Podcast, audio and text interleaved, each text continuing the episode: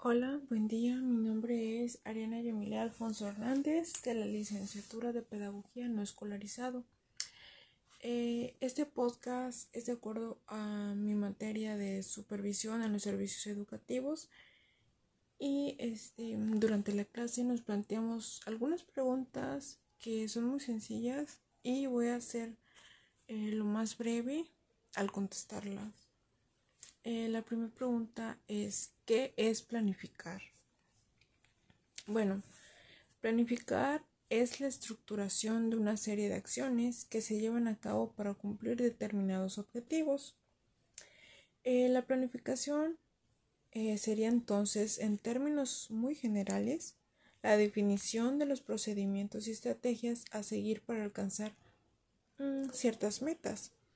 La planificación se trata de definir cada paso con el fin de cumplir pequeños logros encaminados a cumplir una meta más grande. Planificar nos permite prevenir problemas que se pudieran presentar o en su defecto tener tiempo para solucionar y sobreponerse ante cualquier contratiempo que surja fuera de lo establecido. Eh, un claro ejemplo de planificar es algo que pasa siempre en nuestra vida diaria, que es cuando una persona decide tomar un taxi para llegar a un cierto lugar. Esta eh, persona que tomó el taxi habrá planeado cómo viajar de forma más rápida y efectiva para llegar más rápido al lugar eh, al que va a ir. Bueno, nuestra segunda pregunta es, ¿Por qué son importantes los indicadores como monitorear y evaluar? aquí el monitoreo y la evaluación nos ayudan a identificar cuál es el uso más útil y eficiente de los recursos. El monitoreo y la evaluación proporcionan los datos necesarios para realizar la planificación estratégica para diseñar e implementar programas y proyectos y optimizar la asignación o reasignación de recursos.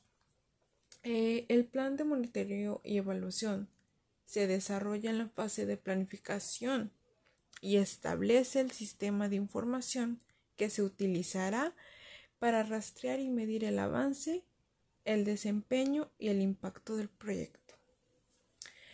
Nuestra tercera pregunta y última en este podcast sería ¿Cuál es la evaluación de la supervisión? Esa es una pregunta que se hace muy constantemente y ahorita la vamos a responder. Eh, bueno, este es un proceso sistemático que permite establecer juicios de valor acerca de la supervisión.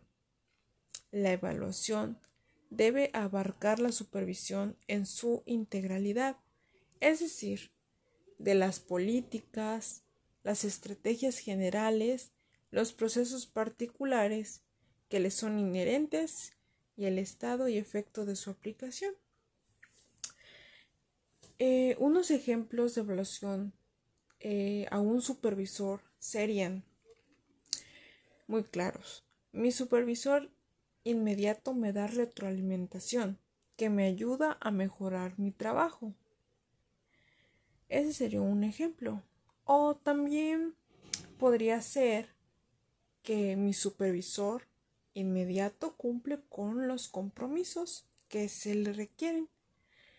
Estos son pues unos claros ejemplos de una evaluación a nuestro supervisor. Y ok, este, bueno, eso ha sido todo de mi parte. Espero les haya quedado el tema claro. Este, solo que mm, ya me pasó un poquito de tiempo. Eran tres minutos únicamente de podcast.